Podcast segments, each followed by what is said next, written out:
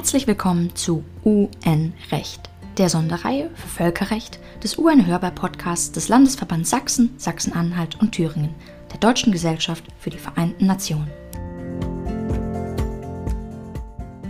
Schön, dass ihr da seid und mehr über die Vereinten Nationen und vor allem das Völkerrecht lernen wollt. Mein Name ist Vanessa Voß und ich studiere im Master Völkerrecht an der LSI in England.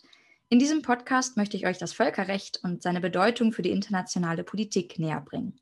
In dieser Folge sprechen wir über die Rolle der Europäischen Union im Völkerrecht und schauen auf das Fallbeispiel Brexit. Welche völkerrechtlichen Auswirkungen hat der Austritt für die EU und für Großbritannien? Darüber sprechen möchte ich mit Dr. Joris Larik, Assistenzprofessor für Vergleichendes Recht, EU und Völkerrecht an der Universität Leiden in den Niederlanden. Seine Arbeit konzentriert sich unter anderem auf das Recht der EU-Außenbeziehungen. Dazu gibt es auch ein Lehrbuch, welches ich in den Show Notes verlinken werde, mit dem Namen EU External Relations Law, für diejenigen, die nochmal weiterlesen möchten. Aufgrund dieser Expertise möchten wir heute über die EU und seine Rolle fürs Völkerrecht reden. Schön, dass du da bist. Ja, vielen Dank, Vanessa. Sehr gerne. Ähm, du bist auch Gründungsmitglied der Jungen Akademie Leiden und ihr habt es euch zur Aufgabe gemacht, Wissenschaft nicht nur im Elfenbeinturm zu betreiben, sondern auch interdisziplinäre Ansätze rauszubringen an die breite Öffentlichkeit und die Gesellschaft zu bilden. Und genau das können wir hier in diesem UN-Recht-Podcast auch machen. Und daher würde ich dich gerne fragen, warum glaubst du, dass es wichtig ist, dass wir hier im Podcast darüber reden, über die Rolle der EU als völkerrechtlichen Akteur? Ja, nee, das ist eine sehr gute Frage. Und ich glaube, vor allem der Brexit hat das äh, eigentlich für, für viel breitere Schichten der Bevölkerung deutlich gemacht, wie wichtig äh, EU-Mitgliedschaft ist, was die EU alles macht, was sie kann, was für Befugnisse sie hat und was sie auch für eine äh, Rolle in, in der Welt spielt. Also das ist, wundert mich immer. Ähm, äh, ich finde das immer ganz faszinierend, so Konzepte wie Zollunion, Freihandelsabkommen, das hat eigentlich davor nicht so viele Leute, glaube ich, interessiert. Und jetzt wirklich durch, durch den Brexit, ja, wird das eigentlich einer, einer äh, größeren Öffentlichkeit bewusst. Und ja, wenn man dann auf so eine Weise einen Beitrag leisten kann, hier bestimmte Sachen zu erklären und klarzustellen, äh, ist, das natürlich, ist das natürlich super. Ja, wunderbar, Dankeschön. Und dann gucken wir jetzt mal ein bisschen auf die EU. Warum reden wir überhaupt EU? Das ist ja auch ein Völkerrechtspodcast, den wir hier machen. Was ist die ähm, Bedeutung der EU als internationale Organisation fürs Völkerrecht? Ja, genau. Also in dem Sinne ist, es, ist das Thema ähm, ein bisschen anders als, als eine Diskussion eines bestimmten Völkerrechtsbereichs. Äh, und EU-Recht ist natürlich auch äh, seine eigene autonome Rechtsordnung. Aber wie du schon sagst, die EU ist äh, prinzipiell erstmal eine internationale Organisation, also etwas, das durch die Mitgliedstaaten geschaffen ist und dann so einen eigenen Willen entwickelt und, und ja, eigene, eine eigene Rechtspersönlichkeit hat auf, völkerrechtlicher Ebene. Ähm, und das ist natürlich schon relevant für, für Deutschland, für die anderen 26 äh, Mitgliedsländer. Äh, und die EU ist auch international ein sehr, ähm, ja, sehr, sehr äh, ja, ein Akteur mit, mit großen Ambitionen, äh, kann man sagen. Also das, das steht in den Verträgen schon so drin. Wir haben jetzt auch eine EU äh, globale Strategie aus 2016. Äh, also die EU will auch viel, macht auch sehr viel, was völkerrechtlich äh, relevant ist. Ähm, außerdem ist es auch eine, glaube ich, eine sehr interessante Schnittstelle, das, was mich eigentlich immer am meisten fasziniert hat, hier zwischen äh, Völkerrecht, EU-Recht und auch nationalem Recht. Also wenn ich dir da ein Beispiel geben kann, äh, ist, das ist dieser, der, der umfassende Wirtschafts- und Handelsvertrag mit äh, Kanada. Der jetzt, es läuft ja jetzt auch schon, glaube ich, zehn Jahre die Verhandlungen und jetzt der Ratifizierungsprozess. Mhm, genau. Und da kann man eigentlich sehen, wir haben es hier zu tun mit einem völkerrechtlichen Vertrag. Aber bis der mal in Kraft treten kann, äh, ja, braucht es eben die, die Ratifizierung auf nationaler Ebene äh, und auf EU-Ebene. Das ist also ein gemischter Vertrag, reden wir vielleicht später noch drüber. Aber das ist halt ein Beispiel, warum es nützlich ist zu wissen, ähm, ja, was sind die relevanten Regeln hier, wie funktioniert das alles? Äh, und dass man ähm, ja nicht wirklich versteht, zum Beispiel, warum so ein Vertrag nicht in Kraft tritt, wenn man nicht weiß, was eben auch hier auf EU- und nationaler Ebene äh, passieren muss. Okay, du hast gerade schon gesagt, dass EU-Recht schön an der Schnittstelle auch zum Völkerrecht und nationalem Recht steht. Ähm, vielleicht erklären wir das jetzt nochmal unseren Zuhörerinnen und Zuhörern. Ähm, in welchem Verhältnis steht EU-Recht und Völkerrecht? Ähm, wir haben gesagt, dass die EU ähm, gegründet wurde durch die Mitgliedstaaten, also selbst durch einen völkerrechtlichen Vertrag entstanden ist. Ist die EU aber auch jetzt selbst ein Völkerrechtssubjekt oder welche Rolle spielt die EU fürs Völkerrecht per se? Ja, das eine, einige komplexe Fragen hier. Und bei manchen hängt es auch davon ab, wen man fragt oder welches Gericht man, man zu, der, zu, zu sowas befragt. Ähm, fangen wir vielleicht an mit der, mit der Völkerrechtssubjektivität der, der, der EU. Äh, die Frage lässt sich heute glücklicherweise sehr viel einfacher äh, beantworten, als das äh, vor dem Vertrag von Lissabon der Fall war. Also die kurze Antwort hier lautet jetzt einfach ja, äh, es ist ein Völkerrechtssubjekt, steht auch so im Vertrag äh, drin, hat eigene Rechtspersönlichkeit. Ähm, und darunter fallen, fallen jetzt auch alle EU-Politikbereiche. Ähm, ja, wenn es dann ums Verhältnis äh, EU-Recht, Völkerrecht, nationales Recht geht, wird es schon ein bisschen komplizierter. Ähm, da sagen die Verträge explizit nichts zu, also zumindest nicht zum, zum, zum Vorrang des, des, des EU-Rechts über, äh, über das Recht der, der, der, der, Mitgliedstaaten. Allerdings haben wir da wieder äh, deutliche Rechtsprechung vom, vom Europäischen Gerichtshof dazu und das wird auch allgemein eigentlich so äh, anerkannt. Äh, von den Mitgliedstaaten. Äh, Wenn es ums äh, internationale Recht geht, wird es komplizierter in dem Sinne, dass, ja, wie du selber auch schon sagtest, ähm, die EU selber auf einen völkerrechtlichen Vertrag beruht. Also die, Grundlage des EU-Rechts ist ein Vertrag, aber hat sich dann weiterentwickelt eben in diese autonome, selbstständige Rechtsordnung, ähm, die sich ja eigentlich auch abschottet, nicht abschottet, aber ja, ähm, ja, diese Autonomie bewahren will, auch gegenüber dem Völkerrecht. Also in dem Sinne äh, hört man zwar oft, die EU ist völkerrechtsfreundlich, die europäische, die EU-Rechtsordnung, aber letztendlich ist Völkerrecht darin EU, dem EU-Primärrecht untergeordnet. Also letztendlich ähm, äh, äh, muss die EU bindendes Völkerrecht ähm, ja, mit den äh, Verträgen, also darf keine Konflikte haben mit den, mit den EU-Verträgen und anderem EU-Primärrecht. Also das, das soll vermieden werden und wenn es einen Konflikt gibt, entscheidet der EuGH ähm, äh, zugunsten des, des EU-Rechts.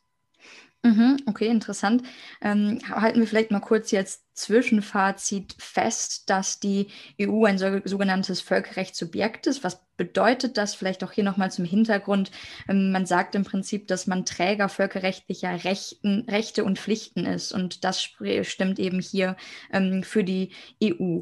Und dementsprechend hat sich das Ganze weiterentwickelt. Es ist, die EU ist entstanden durch einen völkerrechtlichen Vertrag und hat Kompetenzen bekommen, ähm, die äh, das Verhältnis der Mitgliedstaaten und anderen Nicht-Mitgliedstaaten regelt. Vielleicht gehen wir da mal einen Schritt weiter und gucken uns an, was die EU denn jetzt letztendlich macht. Wir wissen also, die Mitgliedstaaten müssen sich an EU-Recht halten, sie müssen sich an Völkerrecht halten. Aber was macht die, die EU konkret in den auswärtigen Beziehungen für die Mitgliedstaaten? Ja, ähm, und hier muss man auch nochmal äh, betonen, dass, dass die Mitgliedstaaten, die gibt es natürlich auch noch äh, weiterhin als Völkerrechtssubjekte. Also in dem Sinn ist dann die EU doch nochmal anders als eine, eine Föderation, wo dann ja die, die, die, die Teilstaaten eigentlich äh, international nicht oder noch sehr wenig aktiv sind. Also oft, was man dann sieht, ist dann wirklich äh, auf internationaler Ebene die EU und die Mitgliedstaaten oft auch zusammen äh, äh, auftreten. Ähm, und naja, gut, die EU ist natürlich kein Staat, aber ähm, internationale Organisationen oder auch äh, Völkerrechtssubjekte wie das äh, Internationale Rote Kreuz, Komitee vom Roten Kreuz gibt es auch noch. Aber ich glaube, im Gegensatz zu vielen äh, internationalen Organisationen, auf jeden Fall auch regionalen Organisationen, was wir bei der EU sehen, ist, dass es sehr viel, ja, sehr, einen sehr aktiven Gebrauch macht von diesen äh, Rechten und Pflichten, die man, die man dann auf sich nehmen kann als, als Völkerrechtssubjekt. Also zum einen ist die EU ein, einfach ein sehr aktiver, ähm, sehr aktiv im Bereich äh, von, ja, was betrifft das Schließen, Verhandeln und Abschließen von völkerrechtlichen Verträgen. Also ich glaube, es gibt mittlerweile über 1000 äh, Verträge, die die EU äh, mit externen Partnern, ähm, äh, inklusive ja, den USA, China, äh, vielen Ländern äh, über die ganze Welt verteilt, ähm, abgeschlossen hat. Mhm. Und jetzt schließt die EU verschiedene Verträge ab mit anderen Mitgliedstaaten, aber auch mit anderen internationalen Organisationen. Gibt es da Verbindungen, dass die EU Mitglied ist in anderen internationalen Organisationen? Ja, also hier müsste man auch nochmal klarstellen, dass die, dass die EU selber eigentlich keine Verträge mit den eigenen, mit den eigenen Mitgliedstaaten schließt. Das, das, ist dann, das fällt dann alles wieder unter EU-Recht äh, aber eben mit, mit Drittstaaten, also Staaten, die, die nicht in der EU sind, manchmal auch mit anderen internationalen äh, Organisationen. Ähm, das, das, das passiert auch. Und dann naja, eine besondere Frage, ähm, vor allem im Bereich, ja, wie passt die EU ins Völkerrecht, ist auch, ja, wird die EU vielleicht Mitglied bei, selber Mitglied bei äh, anderen internationalen Organisationen, was normalerweise etwas ist, dass man äh, eher, wo man eher an Staaten denkt. Äh, und wo die EU eigentlich oft auch auf Probleme stößt. Also die EU hat ja weitreichende Befugnisse, äh, Kompetenzen, kann sehr viel, aber viele, die meisten äh, internationalen Organisationen erlauben nur Staaten, um Mitglied zu werden. Also ich glaube, ein, ein konkreter Fall äh, oder ein prominentes Beispiel wären die Vereinten Nationen selber, äh, wo eben nur friedliebende Staaten, äh, wie das dann so, so schön heißt in, in, in der Charta, äh, Mitglied werden können. Und äh, vielleicht ist die EU friedliebend, aber eben kein Staat und kann dann auch kein äh, Mitglied der Vereinten Nationen werden. Und ja. was ist mit der Welthandelsorganisation? Dort ähm, ist die EU Mitglied oder nicht? Ja, dort ist die EU ein, ein Gründungsmitglied. Also das, das hat es dann auch ein bisschen einfacher gemacht, glaube ich, für die EU, dass, dass sie eben davor schon im mehr informellen GATT-Rahmen, also diesem Vorgängerarrangement äh, vor der WTO, schon sehr aktiv war und dann eben ja die WTO mitgegründet hat und dann ja, die, die, die WTO-Verträge dann äh, damit auch ähm, äh, Rechnung halten, dass die, äh, die EU einfach als das Gründungsmitglied ähm, beinhalten. Äh, andererseits die Mitgliedstaaten sind auch alle ähm, äh, Mitglieder der WTO. Können da zwar eigentlich nicht mehr so viel machen, weil es das meiste eben doch durch die EU geregelt wird, aber äh, sind eben auch da. Ich glaube, ein anderes Beispiel wäre noch die, die, die FAO, die äh, Ernährungs- und äh, Landwirtschaftsorganisation der, der, der, der Vereinten Nationen. Die erlaubt es auch, äh, sogenannten regionalen ähm, äh, Integrationsorganisationen äh, Mitglied zu werden. Und das hat eben die EU auch gemacht. Also das, das sehen wir dann auch oft. Also oft, oft ist das eine Möglichkeit, äh, oder bei der FAO zumindest, dass regionale Organisationen Mitglied werden. Aber die EU ist dann eigentlich ja die einzige Organisation, die hiervon Gebrauch macht oder die, die, die sowas kann. Mhm. Ja reden wir vielleicht mal ganz kurz über das Beispiel Welthandelsorganisation, WTO. Ähm, was ist der Sinn dahinter, wenn Mitgliedstaaten und die EU gleichzeitig Mitglieder einer internationalen Organisation sind? Ist die Idee dahinter, dass die EU mit einer Stimme sprechen kann und, und Ideen und Interessen der Mitgliedstaaten bündelt? Oder warum sollte die EU Mitglied sein in verschiedenen internationalen Organisationen? Ja, ähm, ich glaube, die kurze Antwort darauf wäre, äh, dass, dass ja, es hier oft ähm, um Kompetenzen geht, ähm, die durch die Mitgliedstaaten an die EU übertragen wurden. Und dann ist ja, glaube ich, äh, Handelspolitik äh, eigentlich eine von denen, ähm, äh, eigentlich ein, ein, super Beispiel dafür, für ja, was man ausschließliche Kompetenzen der EU nennt. Also eigentlich dürfen die Mitgliedstaaten hier selber gar nicht mehr im eigenen Namen äh, international äh, aktiv werden, also zumindest nicht in, im Bereich, in dem das, in, insofern das abgedeckt ist durch die gemeinsame Handelspolitik der EU. Also in dem Sinne ist es dann schon auch sinnvoller, wenn man die EU selber eigentlich als den äh, relevanten Gesprächspartner für den Rest der Welt äh, auch direkt am Verhandlungstisch oder innerhalb von so einer Organisation ähm, dann hat. Jetzt ist es aber so, dass das in anderen Fällen ja äh, bestimmte Kompetenzen bei der EU liegen andere aber noch bei den Mitgliedstaaten oder sich die sie dann irgendwie teilen und es uns äh, oft auch nicht mehr wirklich ganz deutlich ist, wer genau was machen soll. Ja, und in dem Fall braucht man dann eben beide. Ähm, aber wie gesagt, manchmal hat man dann auch den Fall, oder eigentlich sehr häufig, dass äh, Organisationen, internationale Organisationen gar keine, die EU gar nicht zulassen als Mitglied.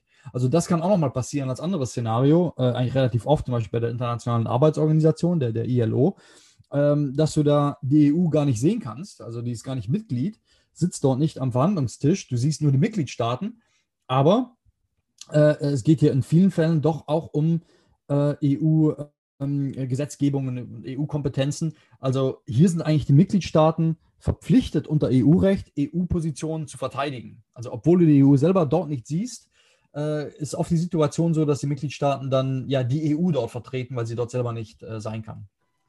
Okay, es kann also sinnvoll sein im Sinne der Bündelung der Ideen und Interessen der Mitgliedstaaten, dass die EU auch Mitglied in anderen internationalen Organisationen ist, insofern sie das denn erlauben.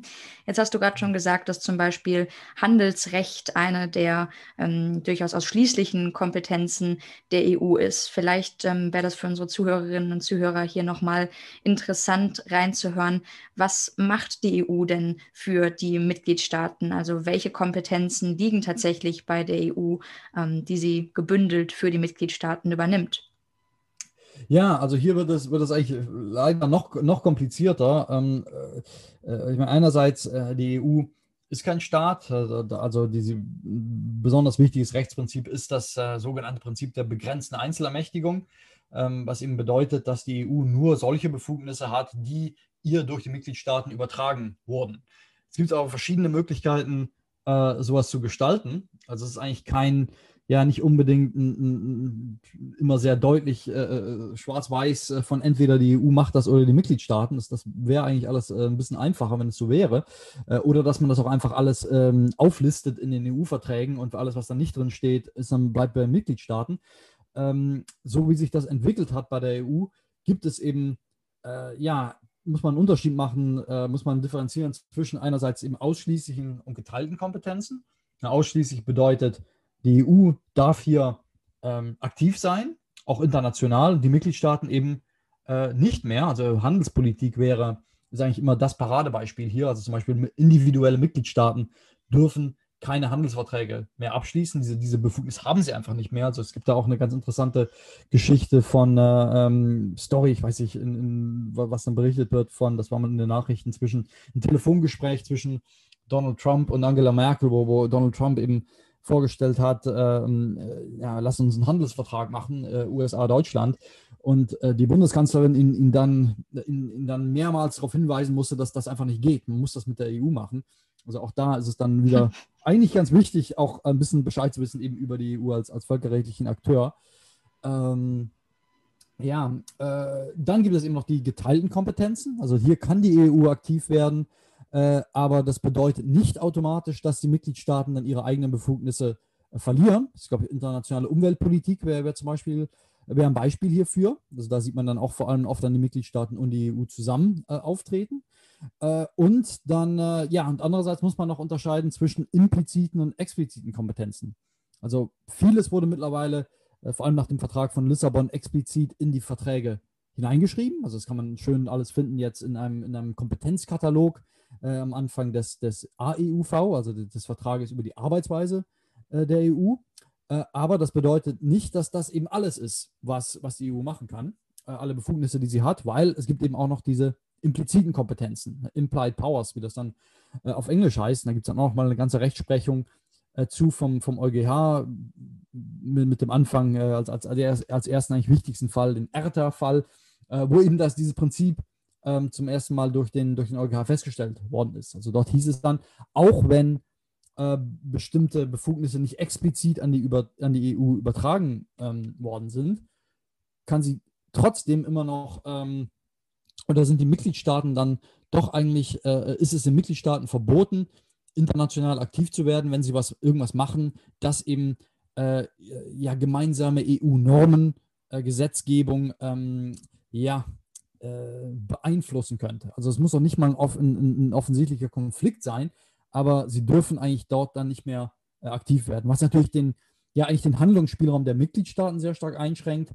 und gleichzeitig äh, eigentlich doch nochmal ähm, auch mehr ausschließliche Befugnisse an die EU gibt. Also in dem Sinne äh, kann man sagen, die ausschließlichen Befugnisse, Kompetenzen der EU sind äh, nochmal breiter äh, äh, weiter gefasst, als wir das äh, äh, im Vertrags, in den Verträgen selber aufgelistet sehen. Okay, du sprichst also davon, dass einige Kompetenzen in Verträgen festgeschrieben sind und bei anderen die EU ähm, gewisse, eine gewisse Macht hat, ähm, durchaus auch darüber hinaus tätig zu werden, wenn das irgendwie dem Ziel und Zweck der EU entspricht. Erhält die EU damit ähm, eine gewisse Autonomie? Ist es willkürlich, in welchen Bereichen sie dann aktiv werden kann oder wo ist dann noch die Zustimmung der Mitgliedstaaten? Äh, ja, nee, das ist, ein, das ist ein sehr wichtiger Punkt, weil es, es klingt natürlich äh, vielleicht jetzt ein bisschen unfair äh, gegenüber den Mitgliedstaaten. Also es klingt wirklich, als ob die EU sie eigentlich nur in die Ecke drückt und, und ähm, selber dann, dann verschiedene Sachen machen will international. Was wir nicht vergessen dürfen natürlich, ist, dass die Mitgliedstaaten eigentlich an, an, an zwei ähm, Verhandlungstischen, sagen wir mal, sitzen, äh, natürlich auf internationaler Ebene, aber eben auch in der EU selber. Sie sind ja eigentlich ja, Co-Gesetzgeber zusammen mit dem, äh, mit dem Europäischen Parlament. Also wenn wir dann reden von äh, ja, äh, gemeinsamen EU-Regeln, ähm, ja, die, die, sind natürlich auch durch die äh, Mitgliedstaaten im äh, Rat der EU so angenommen worden, verabschiedet worden. Und die Idee hinter diesem ja, ERTA-Prinzip, benannt nach dem Fall, ist, dass dann Mitgliedstaaten individuell eben nicht ähm, international irgendwie völkerrechtlich irgendwas machen, äh, um das dann zu, zu unterminieren eigentlich. Also in dem Sinne ähm, wird damit eigentlich nicht nur die, die Autonomie der EU als, als internationaler Akteur gewährleistet, sondern auch die, äh, ja, eigentlich die EU als die EU-Rechtsordnung. Also, dass man nämlich das EU-Recht selber, dass es da eben keine Verwirrung, dass keine Verwirrung gestiftet werden darf durch die Mitgliedstaaten durch ähm, zum Beispiel das, das Abschließen internationaler Verträge. Also auf diese Weise können sie eben nicht äh, ähm, sich aus EU-rechtlichen Verpflichtungen äh, winden, sozusagen. Okay, also es bedarf weiterhin die, die Zustimmung der Mitgliedstaaten und dadurch, dass sie den Vertrag unterschrieben haben und die EU gegründet haben, haben sie gewisserweise auch den ähm, Zielen und den impliziten Kompetenzen der EU zugestimmt. Das ist also kein Projekt, wie es vielleicht manchmal in populistischer Weise ähm, ähm, postuliert wird, das von oben herab auf die Mitgliedstaaten gebracht wird und sie müssen sich jetzt an etwas halten, wo sie gar nicht zugestimmt haben, sondern ähm, die Zustimmung der Staaten ist weiterhin ähm, Grundlage für eben eine internationale Organisation wie die EU. Ähm, dann können wir vielleicht hier noch mal ein bisschen über das Verhältnis reden. Wir haben es ganz am Anfang mal angesprochen, aber wie ist es jetzt? Wir können mal auf Deutschland schauen. Wir haben, ähm, wir haben Gesetze in Deutschland, Bundesgesetze, an die wir uns, an die sich der deutsche Staat halten muss. Dazu kommen völkerrechtliche Verträge, dazu kommen Verträge aus der EU und dazu kommen auch noch mal Verträge, die die EU wiederum mit ähm, anderen externen Drittstaaten abschließt. Heißt es, dass die dass Deutschland zum Beispiel als Mitgliedstaat sich eben an all diese Regeln halten muss und all diese Verträge, die ich gerade genannt habe, bindend für sie sind? Ähm, ja, na, die kurze Antwort hierauf wäre, wäre auch ja. Und vielleicht, bevor wir jetzt auf, auf die mehr die, die ja vielleicht Konfliktsituation zwischen den, diesen verschiedenen ähm, Verträgen und anderen Rechtsnormen äh, eingehen, eine Kategorie würde ich noch gerne hinzufügen und das sind äh, sogenannte gemischte Verträge. Beispiele haben wir eigentlich schon genannt, äh, zum Beispiel in, in, Form der WTO. Das sind eben Verträge, äh, bei denen die EU zusammen mit den Mitgliedstaaten, also so eine Art ja, schwarmmäßige Partei äh, formt, dann eben einen Vertrag abschließt mit einem oder mehreren Drittstaaten oder, oder anderen internationalen Organisationen. Also CETA wäre zum Beispiel auch so ein Beispiel, also Kanada auf der einen Seite und dann eben die EU und die Mitgliedstaaten auf der anderen Seite was uns auch zurückbringt auf die, auf die Kompetenzfrage. Ähm, warum macht man sowas? Das ist eigentlich noch komplizierter, äh, vor allem auch verwirrend für, für, für den Rest der Welt. Äh, aber das ist dann eben auch wieder das Prinzip der, der, der begrenzten Einzelermächtigung. Also auch hier braucht man in, in vielen Fällen eben die EU und die Mitgliedstaaten, weil diese Verträge auch relativ weit gefasst sind, äh, ambitioniert sind äh, und da eben Kompetenzen ähm, äh, dazugehören oder, oder die hiervon Gebrauch gemacht wird, die einerseits, äh, also sowohl EU-Kompetenzen als auch die der Mitgliedstaaten. Also das ist dann nochmal ähm, noch dazu. Ähm, aber deine Frage war spezifisch dann zu den, den, ja, zum Beispiel Deutschland ist dann durch, inwiefern Deutschland dann durch sowas alles gebunden ist. Mhm, genau, also die, ähm, es gibt es quasi eine Hierarchisierung mhm. hier oder ist Deutschland in gleicher Weise gebunden an das Grundgesetz, an Verträge der EU, an völkerrechtliche Verträge mit anderen Staaten oder gibt es hier zumindest in der Theorie eine Hierarchisierung? Denn vielleicht sollten wir auch noch mal kurz mhm. sagen, dass es natürlich recht unwahrscheinlich ist, dass die EU absichtlich ähm, völkerrechtliche Verträge brechen möchte und es hier einen Normenkonflikt gibt, denn im Prinzip sind es ja beides sehr, sind es beide Organisationen, die mit ähnlichen Zielen vorangehen und sich eigentlich nicht widersprechen sollten. Aber trotzdem nochmal hier zur Frage der Hierarchisierung. Gibt es hier etwas, was irgendwie wichtiger ist als das andere? Ja, absolut. Also das, das, äh, ja, weil eben die EU, äh, aber auch die Mitgliedstaaten eigentlich sehr aktiv sind international, kann das, kann, können Konflikte sich durchaus vortun, oder zumindest Spannungsverhältnisse. Also in dem Sinne ist, ist äh, so eine Normenhierarchie äh, ja doch sehr wichtig, ähm, um, um dann ja eventuelle oder wirklich reelle Konflikte auch zu lösen. Äh, man könnte hier, glaube ich, also es ist auch alles äh, oft nicht hundertprozentig deutlich. Es hängt davon ab, wen man fragt in, in manchen Fällen, aber ich glaube, die, was vielleicht das Beste ist hier, ist, ist, ich kann mal kurz die Perspektive des Europäischen Gerichtshofs hierauf äh, vielleicht darauf eingehen. Also hier bekommen wir eine relativ deutliche Antwort vielleicht auch nicht so ganz überraschend, äh, was der EuGH hier sagt. Der EuGH selber sagt eben, ganz oben an der, an der Spitze der Normpyramide äh, findet man die, das EU-Primärrecht, das das Verfassungsrecht der EU, die EU-Verträge und allgemeine Rechtsgrundsätze und die Charta der, der, der Grundrechte. Und alles, was da darunter kommt, muss eben damit in, in Einklang zu bringen sein. Und wenn nicht, dann äh, ja, muss eben der Konflikt zugunsten des EU-Primärrechts entschieden werden. Dann äh, kommt erstmal der Rest des EU-Rechts, aber hierzu gehören eben auch durch die EU äh, abgeschlossene äh, Verträge, also das die Völkerrecht, das die EU bindet. Und hier ist eigentlich ein, ein gutes Beispiel für ja, die Völkerrechtsfreundlichkeit der EU, ist, dass äh, hier eben ähm, zum Beispiel Verträge, die die EU mit Drittstaaten schließt, dass die Vorrang haben äh, vor ähm, äh, sekundärem EU-Recht, also ähm, äh, Richtlinien, Verordnungen und Entscheidungen. Ähm, das ist nicht überall so. Also zum Beispiel in den Vereinigten Staaten haben wir die, die Later in Time Rule, also einfach ja, wenn man sich dann ein, ein, ein, Bundesgesetz, ein Act of Congress äh, anschaut und dann einen internationalen Vertrag, äh, der durch die USA abgeschlossen ist, dann äh, ja, hat Vorrang, was als letztes passiert ist, äh, sozusagen. Also das ist bei der, bei der EU nicht der Fall, eigentlich bei vielen anderen Ländern auch nicht.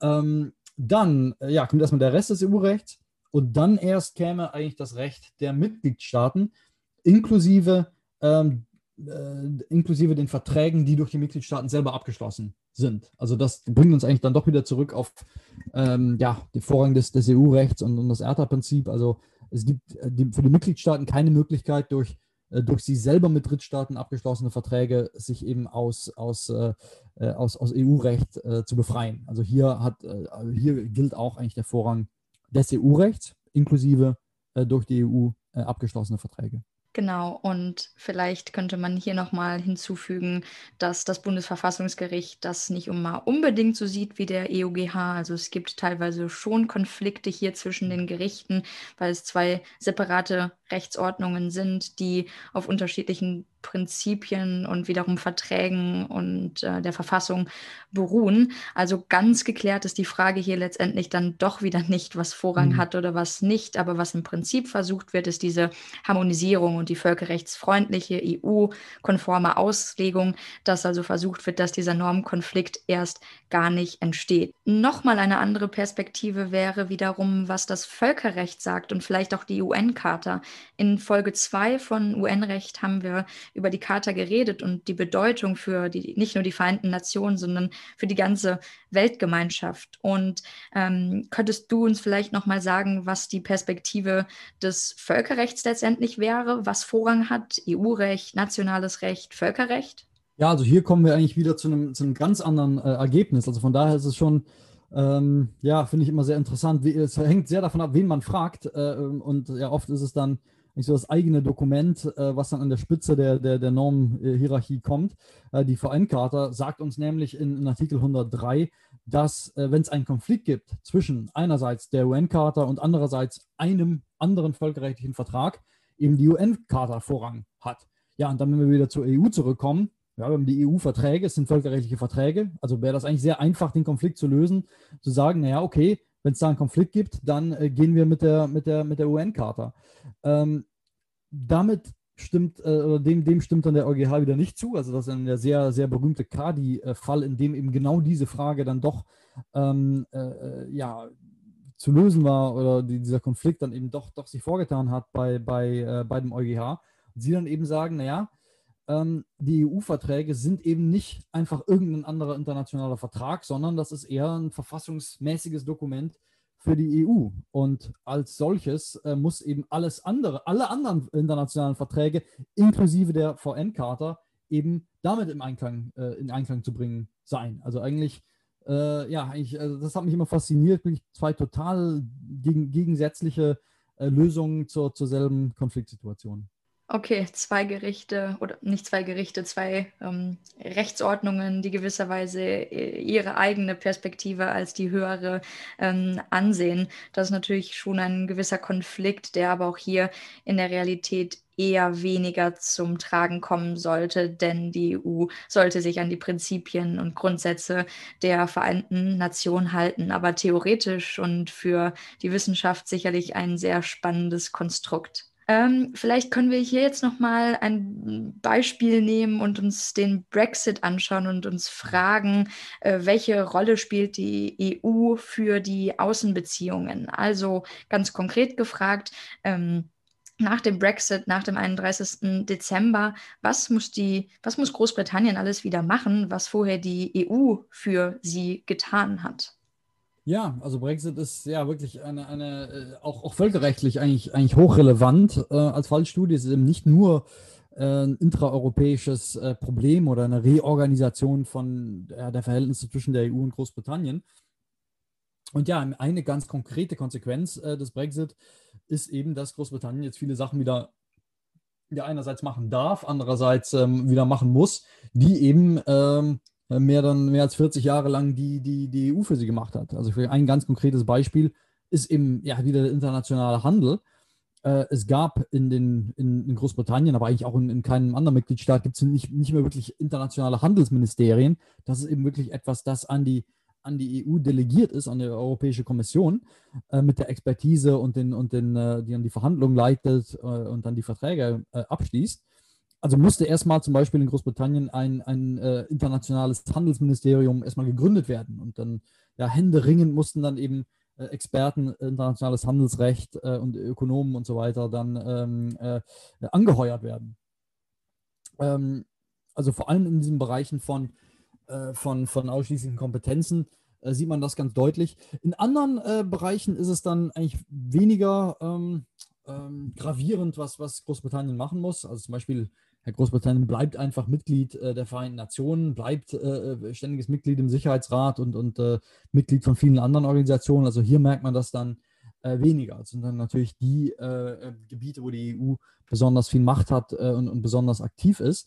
Aber hat natürlich auch dann zu tun mit der, äh, ja, dem, dem sehr äh, regen äh, Vertrags, ähm, der Vertragsabschlusspraxis äh, der EU. Also wie gesagt, 1100 Verträge, äh, ich glaube ich, mittlerweile durch die EU unterzeichnet mit, mit externen Partnern.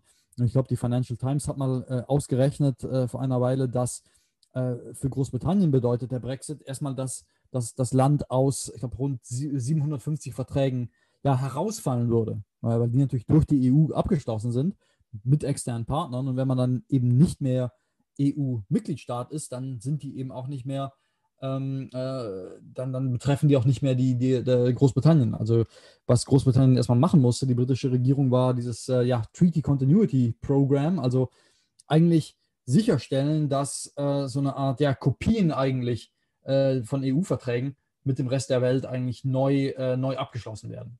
Läuft aber eigentlich ganz gut. Äh, ich glaube mittlerweile, oder zumindest mit den, mit den Haupthandelspartnern, äh, mit denen äh, die EU Handelsverträge hatte, hat mittlerweile Großbritannien eben so, so Continuity Agreements, Kontinuitätsverträge auch ähm, zumindest unterzeichnet, die dann eben greifen würden, sobald die auch die Übergangsphase dann Ende 2020 vorbei ist. Jetzt würde mich noch mal eine Einschätzung von dir interessieren. Es war ja so, dass die Befürworter des Brexits gesagt haben, dass sie ihre Kontrolle zurückerhalten und eben solche Sachen machen können, die vorher auf EU-Ebene lagen. Mhm. Glaubst du ganz persönlich, dass Großbritannien jetzt mehr Freiheiten und Flexibilität bekommt oder sind es tatsächlich mehr Bürden und große Aufgaben, die sie übernehmen müssen, äh, die vorher die EU mhm. für sie erledigt ermöglicht hat.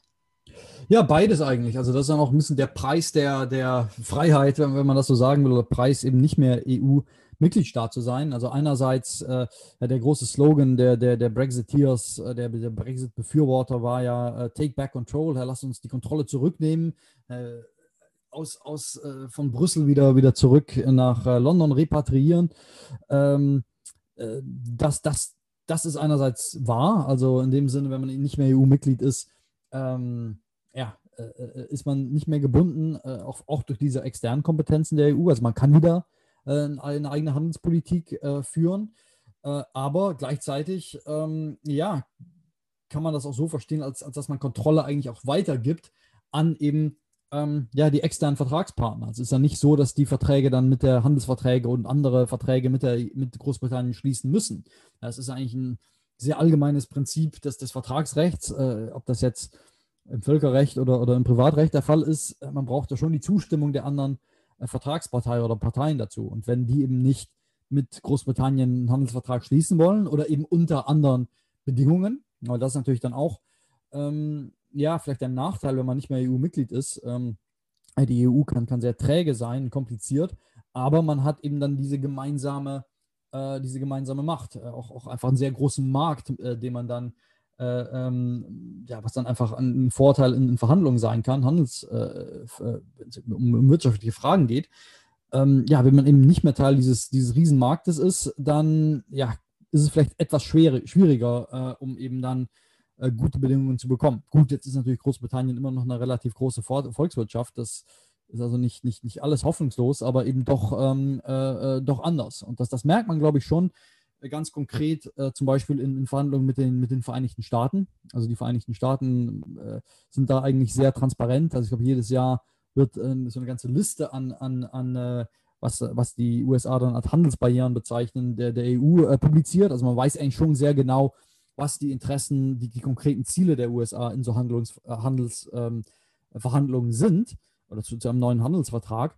Und naja, was sie eben von der EU nicht bekommen konnten, äh, TTIP ist ja, ist, ja, ist ja nichts geworden, äh, probieren sie natürlich jetzt äh, erneut eben mit, den, mit Großbritannien. Und äh, ja, da wird man dann sehen müssen, äh, inwiefern dann äh, Großbritannien dem dann entgegenkommt, ähm, um dann eben ja vielleicht sowas als Erfolgsgeschichte der, der eigenen Bevölkerung präsentieren zu können. Okay, letztendlich ist es dann mit der EU so ähm, wie im realen Leben auch, dass wenn immer man einer Gruppe beitritt, man gewisse Freiheiten abgibt, aber damit natürlich auch ähm, eine gewisse Ordnung, Regelung bekommt und sich dementsprechend manchen Dingen unterwerfen muss. Und welche Auswirkungen das haben wird, das ähm, liegt in der Zukunft und bleibt nur zu prognostizieren oder abzuwarten.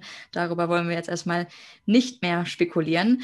Aber ja, vielen Dank, Joris, für deine Ausführungen hier zur EU, zu seinen Kompetenzen, zur Bedeutung als Völkerrecht völkerrechtlicher Akteur. Und mir ist aufgefallen, dass du häufiger gesagt hast, es ist irgendwie kompliziert und es ist nicht so ganz klar. Und ich kann mir auch vorstellen, dass das bei den Zuhörerinnen und Zuhörern ähnlich ankommt, dass es irgendwie ein Gemisch ist. Es gibt gemischte Verträge, wo die EU mit den Mitgliedstaaten und anderen Drittstaaten, internationalen Organisationen Verträge abschließt, zum Beispiel. Und ähm, ja, manchmal ist es auch nicht so ganz klar, wo die Kompetenzen jetzt liegen. Aber im Prinzip wird schon versucht, mit der EU eine gewisse Bündelung zu schaffen, um manche Kompetenzen eben ähm, auf diese Ebene zu bringen und zu sagen, wir haben hier in Europa, in der EU eine einheitliche ähm, Außenpolitik und ähm, Handelspolitik äh, auch als ein großes Feld und können versuchen, hier ein bisschen mehr mit einer Stimme zu reden, so wie es Henry Kissinger sich auch ähm, gewünscht hat, mit einem roten Telefon in der EU, wo er anrufen könnte. Und ich glaube, das ist noch ein langer Weg, bis es vielleicht mal eine Stimme ist, wo alle zusammenreden können. Aber die Idee dahinter ist, glaube ich, klar und das haben wir heute verstanden. Und vielleicht können wir da nochmal ganz kurz zusammenfassen und sagen, die EU ist ein Völkerrechtssubjekt, äh, welches völkerrechtliche Pflichten ähm, und Rechte hat und dementsprechend tätig werden kann auf der völkerrechtlichen Ebene, weswegen wir heute auch über die EU gesprochen haben und nicht über die EU losgelöst vom Völkerrecht. Und letztendlich bündelt sie Aufgaben und kann den Mitgliedstaaten Aufgaben abnehmen und teilweise natürlich aber auch gewisse Freiheiten entziehen ziehen, so wie wir es jetzt gerade in der Debatte um den Brexit gesehen haben. Das ähm, war es jetzt in dieser Folge. Herzlichen Dank, Joris, für deine Bereitschaft, hier mit uns zu sprechen. Und ich würde mich freuen, wenn ihr das nächste Mal wieder dabei seid. Tschüss.